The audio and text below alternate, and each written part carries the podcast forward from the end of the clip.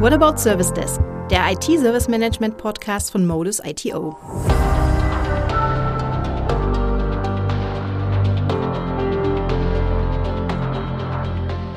Hallo und schön, dass Sie bei uns sind. Ich bin Julia Stolberg und in unserer neuen Episode von What About Service Desk geht es heute um die Automatisierung von Standardanfragen.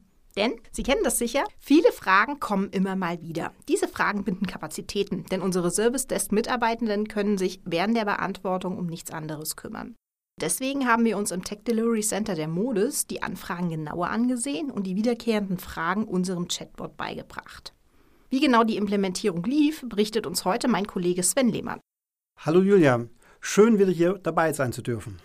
Ja, schön, dass du auch wieder die Zeit gefunden hast, hier dabei zu sein. Und wenn wir gleich mal damit starten, der Chatbot hat ja sogar einen Namen. Er heißt Modito. Ja, Modito ist unser Chatbot für den IT-Support. Der Name ist wichtig, da er dann ständig und stetig den Mitarbeitern im Unternehmen natürlich präsent ist.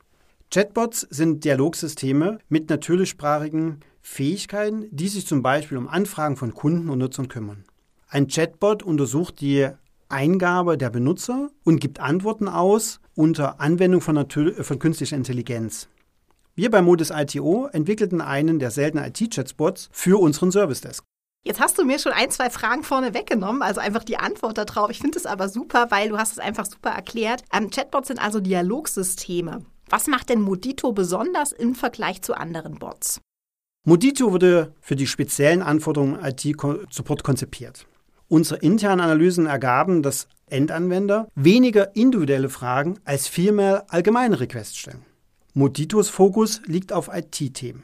Von der Installation von Software bis zur VPN-Verbindung.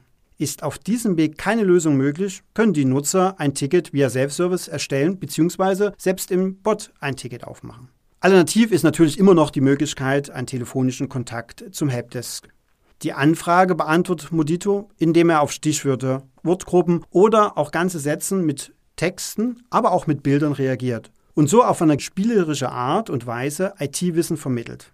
Modito analysiert die Anfragen der Nutzer und bietet als FAQ-Bot Hilfedokumente an, so dass die zeitaufwendige Suche in den Vielzahlen an Wissensdokumenten einfach entfällt und man die Antwort direkt erhält auf die Frage, die man gestellt hat. Er liefert auch selbst Lösungen bei IT-Anfragen und entwickelt sich zum Assistant-Bot weiter. Außerdem spricht Modito Deutsch und Englisch und kann so unserem internationalen Team rund um die Uhr helfen. Andere Sprachen sind natürlich auch möglich. Für uns war der Fokus auf diese zwei Sprachen. Modito zeigt den Fragenden, IT geht einfach. Hilfesuchende Endanwender bekommen von Modito Antworten auf ihre großen und kleinen IT-Fragen. Welche Ziele standen denn für die Einführung im Vordergrund?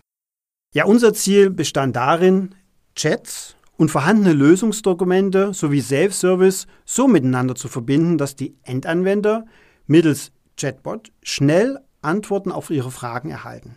Die zeitaufwendige Suche, wie ich schon erwähnt habe, entfällt dank der Automatisierung und neuronalen Netze. Motivationstreiber war bei uns die Entlastung der Service Desk Agenten von den Standardanfragen sowie die damit verbundene Effizienzsteigerung im IT-Support. Okay, und welche Tipps hast du für Unternehmen, die einen Chatbot einführen möchten?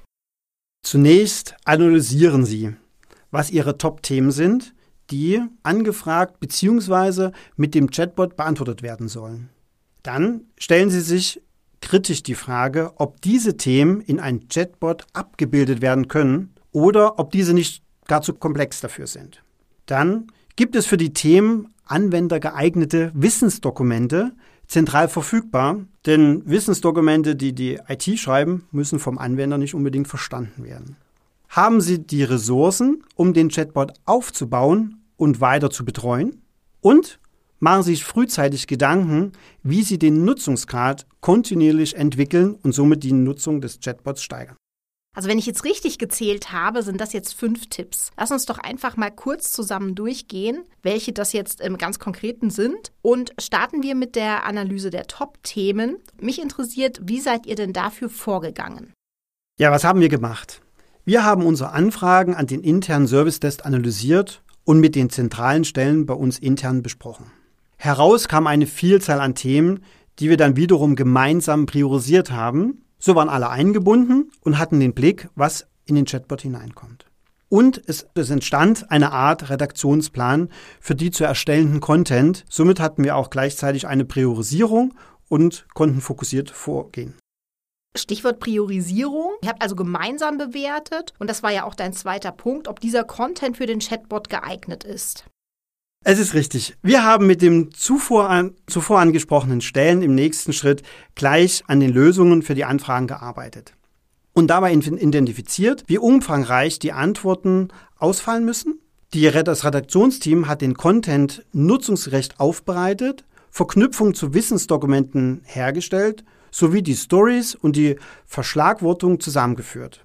Hierbei ist es wichtig, Wissensdokumente müssen für den Anwender verständlich sein. Auch hier nochmal ganz genau der Hinweis, die IT schreibt anders als der Anwender und somit muss das auch erprobt sein, wie es am besten darstellbar ist.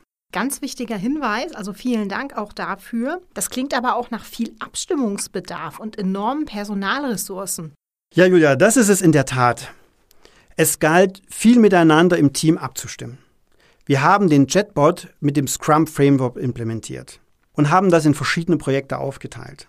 Das erste Projekt war ganz klar unter dem Fokus auf die technische Implementierung des Chatbots.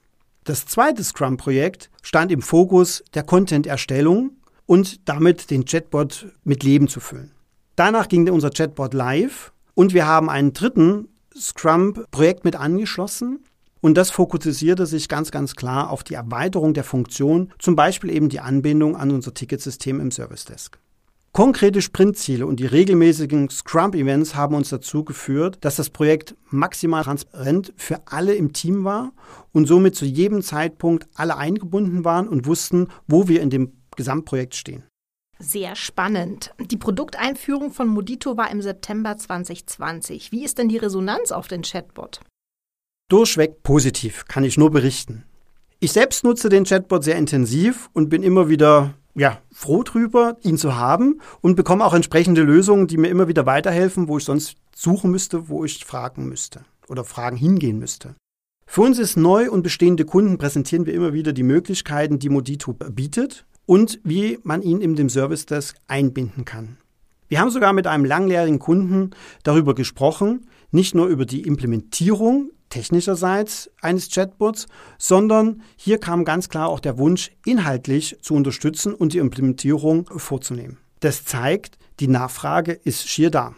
Vielen Dank für diese interessanten Einblicke, Sven. Und wenn Sie, liebe Zuhörenden, ähm, Modito mal im Einsatz sehen möchten, dann schreiben Sie uns an podcast.modis.de.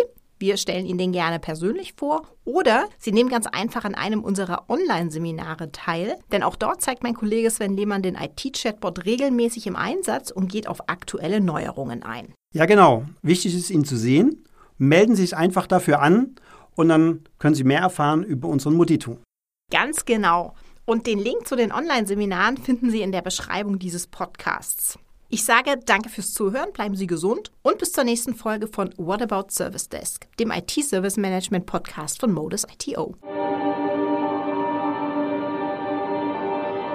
Die What About Service Desk Podcasts von Modus ITO finden Sie überall dort, wo es Podcasts gibt. Danke und bis zum nächsten Mal. Tschüss.